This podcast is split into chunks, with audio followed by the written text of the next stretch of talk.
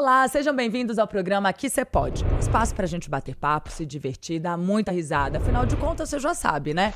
Aqui todo mundo pode.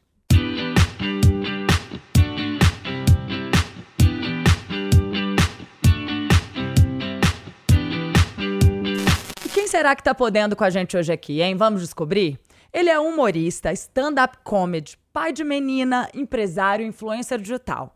Suas histórias contadas de um jeito único e mineiro de ser atrai e diverte pessoas em suas redes. E se você quer chorar de rir, eu te garanto, vale a pena conferir. Vocês já sabem de que eu estou falando? Dele mesmo, Estevam Gaipo.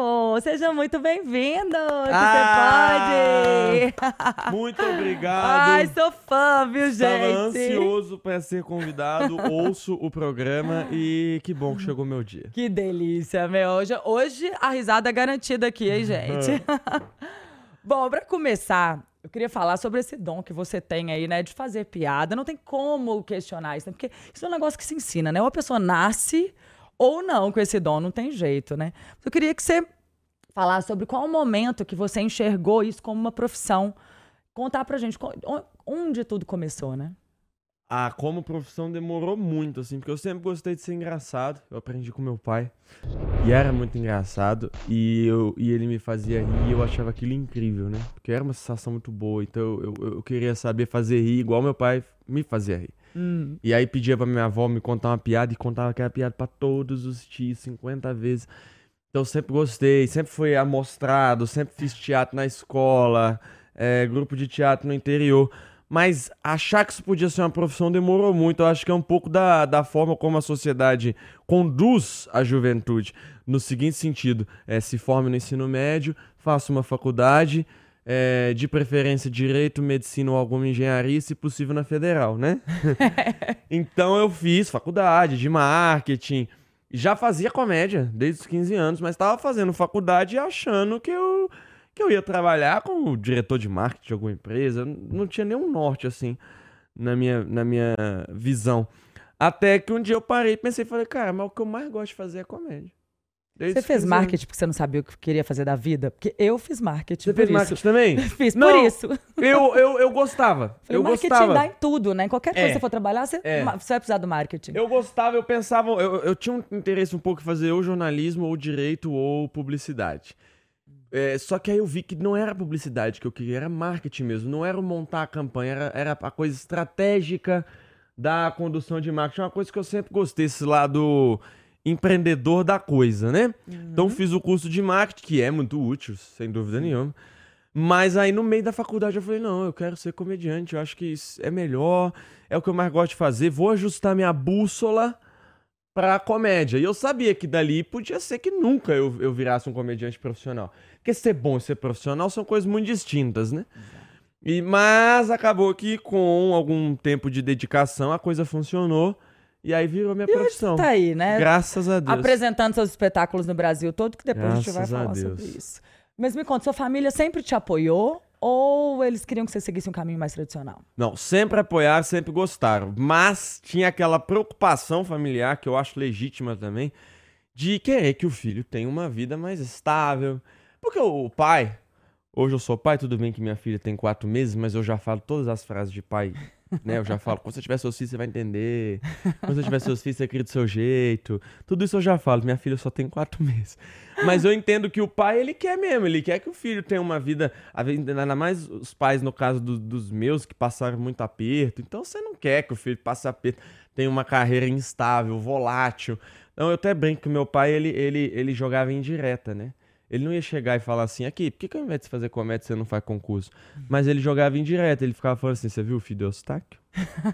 Ai, Passou um, você concurso, passou um concurso do Ministério Público, ganha 300 mil por mês, não precisa nem ir lá. então tinha muito isso, mas como uma preocupação, eu sempre levei por esse lado, como uma preocupação. E no, no fundo a minha família sempre gostou, sempre foi a grande apoiadora.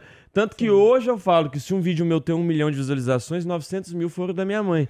Que meus irmãos que mais novos compartilhou, geral. compartilha. Meus irmãos mais novos que, que mora com ela ainda fala, cara, já não aguenta seus vídeos em looping aqui em casa, em looping, o dia inteiro. É, se você for no. Facebook da minha mãe pessoal, é, é um fã clube, é um mundinho Estevan Gaipo lá, sabe? Estevan Gaipo UFC. Porque lá ela fica postando as coisas, então a família gosta muito.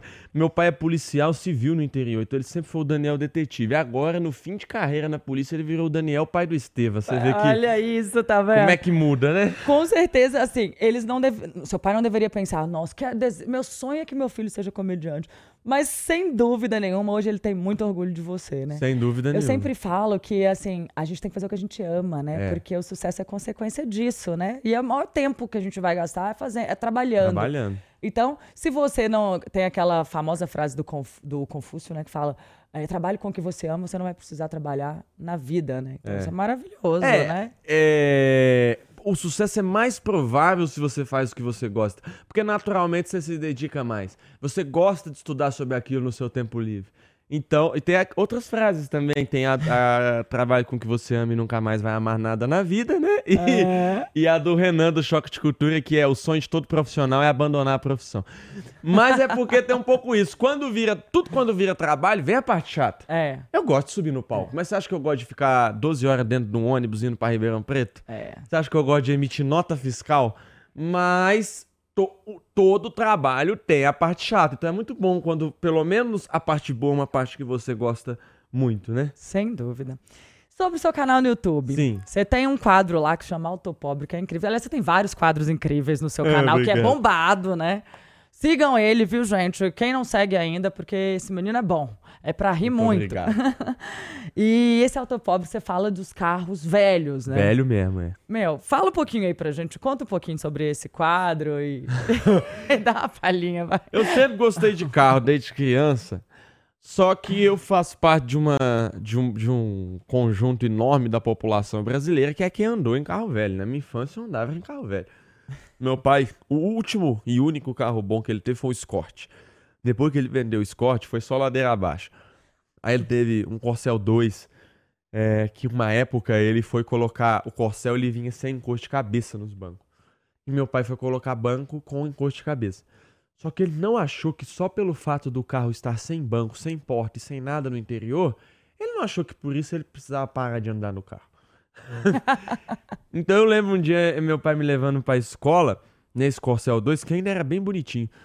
É, sem porta, ele dirigindo em cima de um pneu, ele colocou um pneu pra ser o banco do motorista, e chegando na escola Arco-Íris, lá em Oliveira, a escola não tinha muro, tinha uma, uma, uma tela. E era o dia de cantar o hino nacional. Estavam todas as crianças da escola no, no pátio. E eu chegando com meu pai, num Corcel 2, sem porta, sem bancos. Meu pai sentado num pneu, meu pai conhecido na cidade, todo mundo falando: Ah lá, o carro do Daniel não tem porta, o carro do Daniel não tem porta. Então eu falo que nesse dia, ou eu ia tomar ódio de carro velho, pra sempre, ou eu ia tomar um amor incondicional. E eu fui pro lado do amor incondicional por essas joias. Então eu assisti o Auto Esporte, e aí o Auto Esporte falava lá do, do- da nova tecnologia do freio de cerâmica da Lamborghini. A gente assiste contemplando, que você fala, nossa, deve ter ficado ótimo, né, Lamborghini? Parabéns, eu imagino que deve ser muito bom.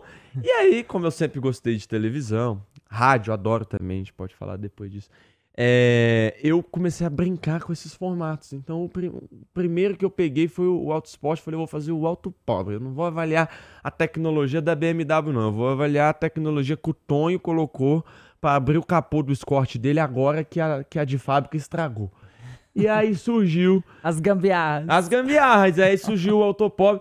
E, e, e, e eu no começo eu nem sabia onde é que eu ia arrumar os carros. Aí eu só precisei gravar o primeiro. Eu gravei o primeiro, a pessoa já começou a falar assim, sabe quem tem um muito ruim também? Meu cunhado. aí você vai no cunhado, aí o cunhado fala assim, sabe quem tem um pior que o meu? Meu vizinho. O povo indica os outros e as pessoas têm orgulho de aparecer no Autopop e falar, viu a gambiarra que eu fiz? Maravilhoso. é. Todo mundo tem a mesma experiência de carro, velho. Eu lembro que meu pai, quando eu era criança, ele tinha uma Kombi da gráfica. Então ele, ele chegava, quando, no dia que ele chegava em casa de Kombi, eu já ficava desesperado, porque eu sabia que no outro dia eu ia chegar no colégio de Kombi. De Kombi, né? Eu falava, ô pai, você pode me deixar uma esquina antes pra eu não ter que descer na porta do colégio da Kombi? Eu ia agachada atrás, escondida. Cara, eu já passei muita vergonha com o carro, mas é, o meu pai é policial é, civil. Então, quando ele falava assim, olha, você.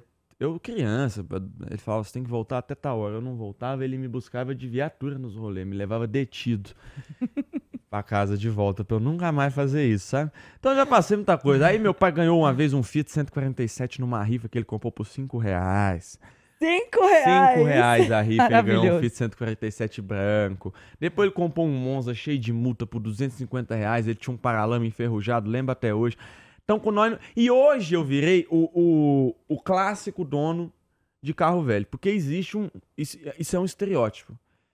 Todo Tem. dono de carro velho, casado e pai, ele adora carro velho, a esposa odeia. E certa está a esposa. Porque o carro velho dá problema. O dia que você vai almoçar num restaurante ali na, na BR ali domingo com a família, você fala, vamos no carro pra gente passear. Dá problema. E a esposa toda maquiada, Toda arrumada. maquiada, empurrando o carro. empurrando o carro. Acaba o combustível. Ah, mas você não colocou combustível? Não, é o ponteiro que tá ruim. Aí a esposa odeia. Aí tira dinheiro de dentro de casa, o dinheiro da conta de luz tem que pagar reboque. Sabe? E- e- Aí agora eu sou o clássico dono de carro velho. Que eu, eu, eu falo que carro velho é o melhor que tem, que eu nunca venderia. Minha esposa comprou um gol novo, eu só ando no gol dela. Porque é econômico, o ar-condicionado tá funcionando. Então é isso, o dono de carro velho ele sabe que melhor é não andar. Quanto menos andar, melhor. É só pra ter. Só pra curtir. Curtir e gastar. É um hobby, ô Érica. Todo mundo tem que ter um, um boleto pra vencer, sabe? Todo mundo precisa gastar dinheiro em alguma coisa inútil. Às vezes o cara faz uma fezinha na Mega Sena e o dono de carro velho ele compra peça no Mercado Livre. Só pra gastar. Só pra toa. ter um projeto. um projeto de vida. E você, normalmente, você improvisa ou Hum. você trabalha com um roteiro estruturado? Porque suas piadas são fantásticas, né? Você que cria as histórias, como é que é isso? Aí você tá falando Você tira muito da sua vida do pessoal. stand-up, dos programas. Das, dos, do, seus espetáculos, isso. Ah, o espetáculo. É, É. a galera tem essa sensação, como é muito fluido, né? O humorista sobe ali só com É. o microfone e, e vai falando. Parece que você tá contando história, né? Parece nem tem que, roteiro. que é improvisando. E quem dera fosse, porque aí eu conseguiria fazer um espetáculo de uma hora todo dia. Você imagina quanto conteúdo eu geraria pra internet, né? Mas é muito roteirizado, assim. Eu geralmente eu fico dois anos rodando com um espetáculo. Quando é o segundo ano, o primeiro ano eu estou melhorando aquele espetáculo. Porque naturalmente, quando você começa a, a botar ele à prova, você vai percebendo. Você fala, isso aqui dá pra ser melhor. Então, ao final de dois anos, o espetáculo vai estar, e que bom que está, melhor que na primeira exibição. E aí, no segundo ano, eu já começo a preparar o próximo. Então, é um ano inteiro escrevendo. E aí, eu escrevo, levo pro show, cinco minutinhos do futuro espetáculo e testo. No show atual. Testo É. ali, acho um ponto, testo cinco minutos. Falo, pô, essa piada ficou boa, essa aqui acho que a galera não entendeu bem. Volto, mudo, testo. Ficou bom? Beleza. Esses cinco minutos já tem. Vou escrever os próximos cinco. E vou ao vai palco colocando. E vai testando. Não, trocando não. Você vai testando pra, Colocando numa parte do espetáculo numa parte atual. pra testar. Testou? Separa. É pro ano que vem. Aí pro ano que vem você tem um novo espetáculo. Então vai alguns meses escrevendo, testando. Maravilhoso, porque é a chave do sucesso, né? Você já tem tudo testado ali o que funciona, então quando sai um novo espetáculo, você já, já, Já tá sabe que é sucesso. E o bom do stand-up é isso, porque o stand-up, a comédia, né? O feedback é instantâneo. A pessoa não tem como fingir que riu. Ou É. ela riu, É. ou ela não riu. Ou ela riu muito, ou ela riu pouco. Ou ela entendeu, ela não entendeu. Então você dá, já pega o feedback e já sabe o que, que se tá indo bem ou se tá indo mal. Maravilhoso. E qual que é a média de tempo de espetáculo no ar que você deixa, que você Que eu fica rodo rodando com ele? rodando Dois com ele? anos. Aí Dois gravo, anos. gravo Uhum. o especial, né? Antigamente era o DVD, hoje é o especial. Gravo, solto na, na internet. E aí, já que já Aí. tá na internet, aí chego com um novo pra quem vai pagar ingresso, né? Maravilhoso. Pra você tudo pode, Estevam? Não, tem muita coisa que Não, não pode. não pode? Muita coisa não pode. Vamos ver então, hein? Mau humor, pode ou não pode? Pode. Pode, Pode? sim, pode. Você que faz sou... todo mundo rir? Não, eu sou muito ranzinza. As pessoas perguntam pra minha esposa, as pessoas falam assim, e ele é engraçado, seu marido? Ele fala, é 10% do tempo, o resto ele é mais é chato. Mas eu acho que isso é importante, essa coisa. O humorista ele é cri-cri, então aquilo ali incomoda, ele não sai da cabeça dele. E ele vai. en- Enquanto ele não fizer uma piada, ele não descansa. Então, o, o mau humor eu acho que pode sim, pode um pouquinho. Pode, né? Gente, gente muito alegre é chato, né? Não dá pra ficar alegre o tempo todo, né? A gente não tem dá. que normalizar um pouco o mau humor. É. Chifre, pode ou não pode? Não pode. Não pode. Aí Eu, eu- não. eu- eu- Tomar a gaia não dá, nem não? tomar e nem, dar dá. gaia. Eu tenho todas as medalhas internacionais de fidelidade. Eu sou uma pessoa muito fiel, até porque é, é- é um pouco mais fácil ser fiel quando se é feio, né? É, mas eu penso isso assim: é relacionamento não é um plano da Vivo que você tem multa se você romper o contrato. Então não quer ficar pica-mula. Tá certíssimo. É. Assina embaixo. Beber até cair, pode ou não pode? Depende. Tá? Da ocasião. Se você tiver um motorista da rodada que vai te deixar na sua cama, pode, mas não é recomendado. O melhor é não beber até cair, porque faz um pouco mal pra saúde. E se beber, beba água. Cada dose de álcool, um copo de água. Aí dá pra ficar em pé. Aí não cai, aí né? outro dia não dá nem ressaca. É, isso aí não cai. Isso não que eu ia cai. falar. O pior de beber é o outro é o dia. outro dia, porque Na hora aí é já passou a festa, já passou tudo, ficou só a dor de cabeça, estômago ruim. Então, depende. Pode, desde que você saiba que vai ter consequências. Bafo. Pode ou não pode? Não pode. Não pode, mas aí você cai num dilema também que é como avisar, né? Pois é. Isso Como é avisar? desagradável Eu, demais. né? sinceramente, se eu tiver bafo, eu acho que eu prefiro não ser avisado. Porque eu vou fazer o quê? Como é que avisa sem ser. Como é que avisa? Não tem jeito. Como é que você fala com a pessoa de um jeito delicado A que ela tá pessoa com tá com o zíper aberto, eu acho que é a última coisa que dá pra avisar. Agora, a, a cueca tá. a- sabe quando a camisa tá pra dentro da cueca aqui, ó? Não tem como, cara. É. Tem como, deixa, deixa a vida rolar. Soltar pum em público. Pode ou não pode? Olha, não pode, mas às vezes não dá pra evitar, não é verdade? Então, Tem que rezar pra sair silencioso. silencioso e ter outras pessoas perto pra ninguém saber de quem é a culpa. Muito bom, cara. E antes de voltar para a entrevista, a gente vai falar sobre o nosso patrocinador, Brasil Tech, que é uma empresa de tecnologia para escolas públicas e privadas.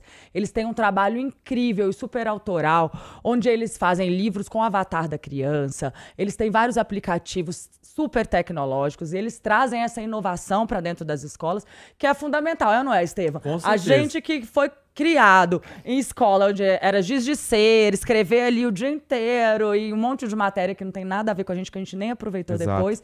Então, ter hoje, né, esse tipo de comodidade é maravilhoso, né? Esse tipo de inovação, até porque a gente vive aí na, na, na era da revolução, da quarta evolução industrial, então a gente tem que estar muito por dentro da tecnologia, né? E as crianças são o nosso futuro. E se na nossa época a grande dificuldade era despertar o interesse do aluno em todos os momentos, imagina hoje que tudo no mundo é muito interessante, é, muito segmentado, é celular.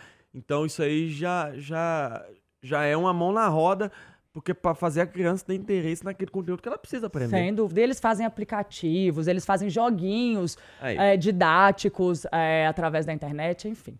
Realmente é uma empresa aí que vale a pena conhecer e que todas as escolas deveriam é, ter, incentivar a, a ter esse tipo de projeto, né? Brasil Tech, aí com a gente no A Que Você Pode.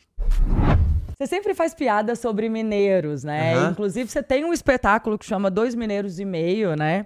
E qual mineirice que você sente falta quando você tá aí rodando o mundo com seus espetáculos? É culinária, né? Tanto que eu tenho separado na minha cabeça os estados que eu sei que eu vou me sentir bem, porque a comida é boa, bem feita, e os estados que eu sei que eu vou passar aperto. Exemplo, você vai pra Goiás, tá em casa, né? Tá na roça, tá em Minas, você vai pro Pará, bom demais. Agora, o problema é quando você vai pro Rio, você já reparou que no Rio de Janeiro, tudo que você pede pra comer é um pouco ruim, um pouco caro e um pouco pouco? Então eu sinto falta da culinária, não é? E as pessoas sempre me perguntam, falam assim, e por que que tudo que o mineiro faz é melhor? Cara, o segredo é mais simples que parece. Por que que a cachaça mineira é a melhor do mundo? Porque nós faz pra nós beber. A gente faz pra consumo próprio, nunca fizemos pra vender. Doce de leite nós faz pra nós. Tanto é que não é pra vender que a pessoa vem aqui e a gente dá. Fala, leva doce, leva cachaça, leva queijo. Agora, se quiser comprar, se quiser que eu ponha numa garrafa, com rótulo, pra mandar pra você lá, aí eu vou cobrar caro. Aí o menino cobra caro. Por isso que a cachaça nossa é cara, o doce é caro. Mas nós faz pra nós, por isso que é gostoso. E eu sinto muita falta Sente muita falta quando tá aí viajando. viajando. E sobre essa peça, você faz com outras pessoas, né? O Dois, Mineiros, e meio. Eu, É. é. É, Bruno Berg e Paulo Araújo. É a visão de Minas, é Minas na visão de três mineiros. Eu que sou mineiro do interior, o interior de Minas tem toda uma cultura é, própria, aquela coisa de Específica. todo mundo se conhecer, né? De todo mundo conversar. Você vai na padaria comprar pão, mas você fica lá 15 minutos batendo papo, porque o padeiro começa, sua mãe tá boa? Sua avó melhorou? Ah, gosto muito de sua avó. E tem a, a capital, que é outra pegada, e tem o Paulo Araújo, que ele é mineiro de Recife, Pernambuco. Mas ele se mudou pra cá, casou com uma mineira, que é a de maior... coração. É, a maior razão de imigração, segundo o IBGE, é o casamento. O Paulo É. até brinca que ele não sabia quando ele casou que era normal a mulher mineira bater no marido, ele descobriu depois. normal, normal. É, mas então a gente faz essa- essas três visões sobre Minas, e isso começou de uma decisão que a gente tomou lá atrás, porque você sabe, você tá aqui em Minas, existe uma mania, de, principalmente de paulista, de achar que o que tá em São Paulo é nacional, o que tá fora de São Paulo é regional. É, Né? verdade. Então, a, o- a gente, como produtor de conteúdo, a gente tinha uma tendência a querer nacionalizar o nosso conteúdo. Se eu faço uma piada com Pampulha, aí às vezes o criador de conteúdo ele ia mudar essa piada pra Rio Tietê. Não. A gente bateu o pé e falou: não, eles vão ter que entender sobre Minas, ué. Eu não tô vendo todo dia o Datena falar que a marginal Tietê vai alagar, eu não vou passar lá. Eu não tive que entender que lá alaga, que não sei o que, então eles vão entender de Minas. E a gente começou a falar as coisas de Minas mesmo. E acabou que descobrimos que todo mundo adora mineiro. Adora. todo mundo verdade. conhece um mineiro. Ou é neto de mineiro, ou é de Minas, mora fora. Então isso acabou ajudando a espalhar o conteúdo. Todo mundo gosta muito de mineiro. Vários comediantes mineiros falando disso. E aí a gente montou esse espetáculo para falar de Minas. E que esgota. A gente vai em Ipatinga, 600 lugares esgota. Vai em Itabira, 500 lugares esgota. Maravilhoso. Maravilhoso. Até eu quero assistir, eu quero depois pegar essa agenda aí, porque eu quero assistir. Tá Deve bom. ser incrível. Tá bom. E tem mineiro pra todo canto, né? É Impressionante. Mineiro é Você impressionante. viaja pra. Você tromba com qualquer com lugar, você tromba com mineiro. Qualquer lugar, a gente é muito espalhado. O mineiro no mundo é tipo o Drogaria Araújo em Belo Horizonte. É. Você olhou, tem um ali. É verdade. e a- o Copo Sujo Comedy Club? Como É. que surgiu essa ideia? É, Esse empreendimento, que esse bar de comédia, ele é um empreendimento realmente montado por um dono de carro velho, tá? Eu- É um bar de comédia aqui de Belo de Horizonte. Belo Horizonte, é, mas fica o que me levou a centro. montar foi o meu ímpeto de dono de carro velho. Porque o dono de carro velho, ele olha para um problema e vê uma oportunidade. Ele acha que todo problema, se ele der um trato. Então, eu. eu é, é, é um bar maravilhoso. A gente. A gente tá. A gente reformou tudo lá, o espaço, os grandes comediantes de Minas e do Brasil estão indo fazer lá, tá uma delícia. Mas começou assim: um comediante abriu, só que ele não tinha muita experiência, ele abriu meio metendo os pés pelas mãos. Eu fui lá fazer um show. Eu falei com o Paulo, que é meu colega de dois mineiros e meio, meu amigo, meu compadre. Eu falei, Paulo, fui lá. Tá ruim, mas tem potencial. Vamos comprar? Vamos virar sócio? Aí o Paulo falou, ah, tem que ver. Aí eu voltei lá no outro dia e falei com o Paulo, comprei 70% pra nós. e aí a gente pegou e estamos trazendo grandes é, figuras do stand-up, grandes nomes. É um barzinho mesmo, bem intimista para 60 pessoas. 60, no 60 centro de pessoas Belo no Horizonte. Centrão. No centrão, segundo andar. O nosso slogan é: parece um dentista, mas é no segundo andar. Porque o primeiro lance de escada você tá indo pra um dentista. Tem até nos degraus assim adesivado: dentistas implantes, dentistas implantes. Aí no nosso lance de escada a gente adesivou: humoristas piadas, humoristas piadas. E aí tem lá o chopinho gelado, a cervejinha, o, o, o, o refri pra todos os gostos e o show de stand-up. Maravilhoso. E, e, e tamo lá, de terça a todo domingo. dia? Terça a domingo. Eu Terça a faço domingo. todas as terças e aí tem shows variados de, de, para todos os gostos. O dia que você quiser ver um stand-up, pode ir lá. E uma coisa que tá sendo muito boa é que virou um, um ponto turístico. A gente, quando pergunta ali, você vê, não, eu tô aqui em BH a trabalho, ou vim passar férias, aí joguei na internet o que que tinha, aí vim aqui no stand-up. Olha que bacana. É. É porque é, é inovador, é diferente, né? De, dos, dos bares normais, dos restaurantes normais, porque você tem aí um. Um show. Você é dá muita risada. exato. É, é um programa super legal. ó. É, Fica a pra, dica aí, pra ó, gente. primeiro encontro de Tinder é ideal. Ah, Ao invés de você chamar pro cinema, que já é muito, muito batido, É. né? Pode ir no cinema, mas vai no quarto. Encontro. Ao invés de chamar pra sair, que, açaí, que também é muito batido, fala assim: vamos no, no Copo Sujo Comedy Club, um bar de comédia stand-up. Aí a crush já vai demonstrar mais interesse. maravilhoso, que aí quebra o gelo, né? Não já é? dá umas risadas ali, já Exatamente. é maravilhoso. e você apresentou por dois anos a- a- o espetáculo Literalmente Falando, Uhum. né? E aí, depois, você, como você estava contando, né? Você colocou no YouTube e agora já tá Isso. com uma peça nova. Mas como é que foi? Do que se tratava, assim, no geral? Stand-up, você fala de várias coisas, mas algum tema mais específico, assim? É, o literalmente falando, é, eu falo sobre o fato de eu ser uma pessoa muito literal. Que é uma característica de nascença, você ser a pessoa que interpreta a vida ao pé da letra. Mas a sociedade não está preparada para lidar com o literal. A sociedade acha que a gente é implicante, que a gente é chato, mas é o jeitinho. Então, por exemplo, a vida inteira eu ficava por entender por que, que você vai encerrar uma ligação, você fala um abraço, a pessoa fala outro. Por que outro abraço? Um abraço serve pros dois. Eu te abracei, nós já estamos abraçados, né? É um abraço só. Você vai dar dois passos atrás, vai voltar e vai falar outro. Então eu sempre fui muito. Muito de levar a vida ao pé da letra e muito cri-cri com essas coisas. Por exemplo, a pessoa te encontra na rua e fala: Vamos marcar de sair. Isso para um literal é um veneno. Por que, que você tá falando isso se você não quer? Né? Não vai ligar se nunca. Se você não vai. Então eu sempre fui aquela pessoa que falava: Vamos, que dia? Aí quando você fala que dia, quem perguntou assusta, porque ele não tá preparado para isso dar certo. Sabe o cara feio quando ele chega na menina e fala: Vamos ficar? Ela fala: Vamos. Aí ele fala: Agora não sei o que eu faço. É meio isso, a pessoa que fala, vamos marcar de sair. Você fala, vamos. Ela fala, e agora? Então eu sempre fui esse cri-cri. E aí eu, eu, eu, eu, tenho um amigo que mudou para Portugal. E ele falou, Estevam, você nasceu no país errado. Se você morasse aqui, você não ia ter problema com nada. Que dizer ele que o povo português é, é mais literal ainda. Então, assim, ele começou a me contar histórias. Diz ele que foi no, no açougue comprar peito de frango. E aí ele falou pro açougueiro, o senhor tem peito de frango? O açougueiro falou, não. Aí ele falou, mas eu tô vendo peito de frango. E o açougueiro falou, você perguntou se eu tenho peito de frango. um, um, turista que foi no meu show me contou que desceu, quer dizer, um, um brasileiro foi fazer turismo em, em, Portugal. E aí ele foi no meu show e contou que ele desceu um dia do hotel no domingo e tinha um táxi na frente do hotel. E ele falou com o taxista, onde tem uma banca de jornal? Aí o taxista falou, ora pois a três quadras daqui tem, não, não, não, vale a pena nem você pegar um táxi. Pode ir que são três quadras. Aí ele foi, andou três quadras, chegou lá, a banca tava fechada. E aí ele voltou e falou que o taxista estava fechado. E o taxista falou, evidente, pois é domingo. Ou seja, ele não perguntou se estava aberto. Então, ele perguntou tinha? onde tinha. Então, o literal é assim, ele responde ao comando que você deu. E, e, e aqui no Brasil, as pessoas querem que a gente adivinhe as coisas. A minha mãe a vida inteira falava assim: a lâmpada da cozinha queimou. Aí eu falava: tá. Obrigado por avisar. Vou evitar de ir lá à noite.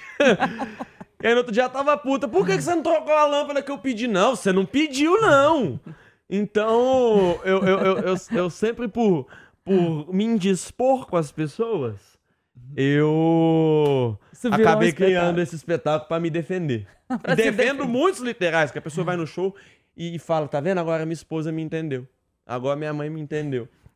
É nosso jeitinho. Ai, meu Deus, eu tô chorando de rir aqui já, gente. E atualmente você tá com outra peça, né? É.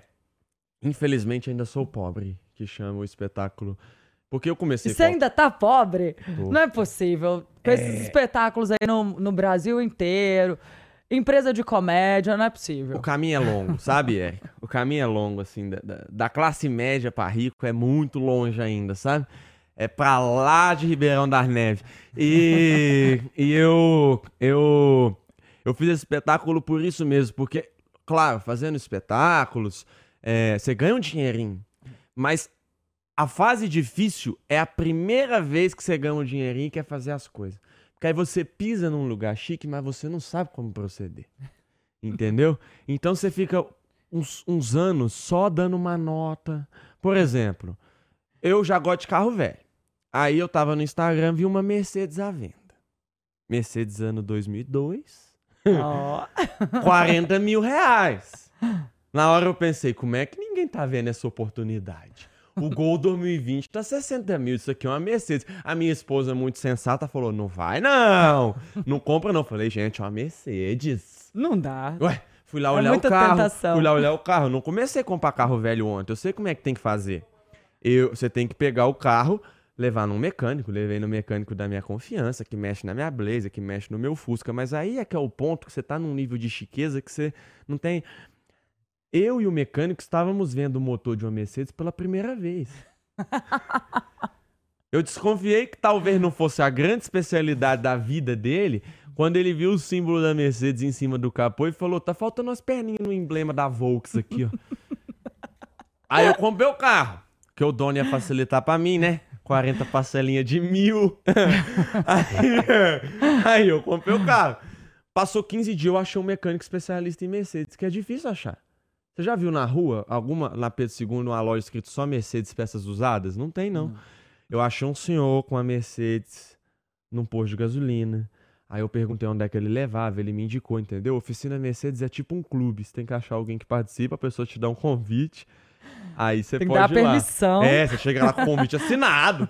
Aí eu levei. Cara, todo confiante. Falei com o mecânico especialista, faz uma revisão nesse carro pra mim. Aí ele abriu o capô, olhou, pensou. Falou, W203. Esse motor quase faliu a Mercedes na época. Olha o que eu descobri. Que a Mercedes, que tem 150 anos, que vende caminhão, ônibus, carro de luxo, carro esportivo, van escolar, Fórmula 1, e justo o motor da Mercedes que eu escolhi, quase faliu essa instituição. Você imagina que esse motor não é capaz de fazer comigo, entendeu? Aí o que, que eu fiz com a Mercedes? Vendi metade pra um amigo meu. Fica na casa dele, ele anda, não dá mais despesa e ele paga como ele quiser. Já tá com ele há um ano, ele pagou dois mil reais. Não me importa. Ele pagando IPVA, pagando as peças, essa Mercedes bem longe da minha esposa pra ela não lembrar, ele pode pagar sem juros. Do jeito que ele quiser, que eu não vou negativar ele, não. Ai, meu Deus. Ô, Estevam, e agora, você, além de humorista, também é pai de menina, né? Pai, da, de Mel. menina, da Mel. E Da aí, né? Como que tem sido essa rotina aí, essa Cara, novidade na sua vida? Muito novidade mesmo. É, eu sempre tive esse sonho de princeso, né? De, de, de ser pai, mas quando é pra valer mesmo, é você fala, agora é agora. Muda a vida? Muda a vida. É, a minha mãe sempre falava, né? Quando você tiver seus filhos, você vai entender. É. Quatro dias que a Mel tinha nascido, eu liguei pra ela e falei, eu já entendi tudo, o que, que eu faço agora? E, porque muda, mas é maravilhoso, cara. assim. Você é, paizão, você posta direto. Nossa, né? é muito maravilhoso. Aquele bebezinho dá uma risada, eu já me derreto. é, brinca com o papai. É maravilhoso. Então, como investimento, é melhor ter seis Opala. como investimento financeiro. Mas não tem palavras. é, você vê esse serzinho evoluindo pouquinho por pouquinho, né? Porque o bebê nasce, ele não sabe fazer nada. O, o, o Tiago Carmona, amigo meu comediante, ele fala isso. Ele fala, por que, que a gente vai visitar o neném? Eu já sei como é um neném. Chega lá e tá deitado, não dá notícia de nada, não ouve uma itatiaia, não... Tem sabe? assunto, Não tem não assunto lembrar. nenhum. Mas vai evoluindo pouquinho por pouquinho, é maravilhoso. Muito bom. E quais são suas metas profissionais? Tem aí Ah. algum projeto novo que você quer é, Sinceramente, eu quero a vaga do Faustão na televisão brasileira, que tá Uai, vaga, tá, tá aberta, tá hein? aberta. Aí, ó. É, eu tenho essa pira com televisão. É, Inclusive, eu, eu, eu acho incrível como que a televisão não descobriu que eu sou um excelente apresentador, que o Autopop custa zero reais e renderia audiência em qualquer emissora do Brasil. Fica aqui a minha crítica aos executivos da televisão, porque eu faço os programas que vocês fazem com um terço do custo. Não, um terço não. Que que é isso, um terço? Eu faço com 1% do custo e, e dá pra fazer. Mas eu tenho essa pira com televisão. A minha pira é entreter o, o- o trabalhador. É fazer entretenimento pra pessoa colocar o Autopop na Smart TV lá domingo de manhã Em massa. e né? assistir com a família e dar risada todo mundo junto. E aí vai no meu show é, o pai, a mãe, a sogra, a cunhada. Então, assim, televisão eu ainda quero estar lá. Você sabe que isso não- está muito fácil de acontecer, né? É mesmo? Você tem muito talento. O que, que é Muito isso? obrigado. Mas que bom que eles não Ó, descobriram ainda Vamos que quando aproveitar, né? Vamos aproveitar, porque depois vai ficar complicado, Então, né? Pra deixa, chegar você. é, deixa. Eles, não- a hora que descobrir vai estar muito caro. É. A, a- a época de comprar barato tá passando. Aí o preço é outro, aí a É. conversa muda. É, O que, que você não vive sem? Que, que eu não vivo sem? Tá aí, viu? Carro, velho? Eu acho que é sem, é sem carro velho com rádio e toca CD. Porque pra mim o ar-condicionado é supérfluo, mas o rádio na estrada, você ir mudando ali, ó. Eu acho que carro velho eu não vivo sem, não. Se você, se você me der um zero do ano, mas tirar os meus velhos, aí você me regaçou. CD. CD. Aí você que é uma pessoa raiz, Eu né? sou um velho. Eu sou um velho. Meu avô faleceu, deixou pra mim um radinho da Sony. E eu venho de viagem, que eu viajo muito de carro pra fazer show. Eu venho de viagem ouvindo o Dona da Noite, da Tachai. Verdade. Gutenberg Gomes, Chinelão e Coelhinha. E aí eu chego em casa, eu ligo o radinho do meu avô. E aí vou tomar banho, vou jantar, o radinho pendurado no banheiro. Eu tenho um Fusca, eu faço pilates, eu vejo novela. eu sou um, um- um- eu sou meu pai. Só que 20 anos antes. Então, o CD, pra mim, o carro velho, não tem como tirar. Uma mania. É, ajeitar a camisa com o ombro, assim. ó. Fica o tempo todo. É, mas você tem um tique mesmo, Hoje- né? Tem, você viu? É, vi, você Hoje fez isso quieto. 39 vezes aqui Sim, já. Não adianta. Tem dia que tá atacado, tem dia que eu faço menos, depende. Hoje que eu tô me vendo no retorno aqui de imagem, aí naturalmente eu vou dar uma, uma ajeitada aqui. Eu na achei que era um tique, é arrumando a camisa. Mas é um tique pra é um arrumar a tique camisa. de arrumar a camisa. É, Um sonho. aposentar. que isso, menino? Não, aposentar. Eu, tudo bem que eu gosto muito do que eu faço, mas se eu puder fazer só o dia que eu quiser, é melhor. aposentar. Alguém que te inspira. Minha esposa. Olha. Respondendo assim mesmo, a primeira coisa que vem à cabeça. É, minha esposa. Comida predileta. Tropeiro. Característica forte. É, mau humor. Chatice. Eu sou muito chato, eu sei disso. Eu sou um chato eh, assumido. E, e, por exemplo, eu, eu, eu, eu, eu, eu invento nome para as pessoas, né? A minha esposa chama Laís, eu chamo ela de Thaís, assim eu vou fazendo. E esses dias eu li um tweet que me identificou muito, que o cara escreveu assim, todo chato tem seu jeito próprio de chamar os outros. Eu falei, sou eu. Eu sou chato, sou muito chato. E ele não gosta que fala o nome dele errado, não, viu, gente? Eu É. cheguei e falei, "Ô, Steve... Estevam, É. meu nome é Estevam. Não, pode Mas falar ele pode outro. chamar os outros do nome Isso, errado. Exato. É o chato, pô. É o chato. Tá vendo? Se você, se hoje fosse o último dia, Estevam, e você pudesse, tivesse que deixar uma mensagem, qual seria? Difícil É... Comprem blazer, vai valorizar. Hoje tá barato, mas vai valorizar. Compra a minha. Se hoje for meu último dia, compra a minha. Tá vendo? Tá vendo? Não, não tá não. Mas se for meu último dia, eu preciso deixar o patrimônio pra minha filha, né? Liquidado já. Ai, é muito bom. Poxa, meu, eu tô até triste aqui de ter que finalizar com Já? você. Que eu passava o dia aqui escutando, viu? Vou te contar. Que bom. Tá todo mundo aqui na produção, gente, chorando de rir. Esse cara, onde ele chega, eu vou te falar, ca- carisma puro. Prazer enorme ter você aqui, viu? Foi muito bacana, incrível. E você pode ter certeza, já tá bombando aí, mas é só o começo. Muito obrigado. Fico muito feliz com o convite. Adoro vir aqui na Itatiaia. É, é sempre um- um- uma realização, porque eu gosto muito de rádio, sempre gostei. Itatiaia é a maior. Então, fiquei muito feliz com o convite aqui do seu programa. Maravilhoso, maravilhoso. Obrigada, viu? Obrigado, eu. Gente, espero que vocês tenham gostado. Convido vocês para seguirem a gente nas redes sociais, no Instagram, Erika Araújo It, Itatiaia Oficial. E lembrando que toda segunda-feira às 17 horas tem episódio novo. Então, espero vocês no Aqui Você Pode.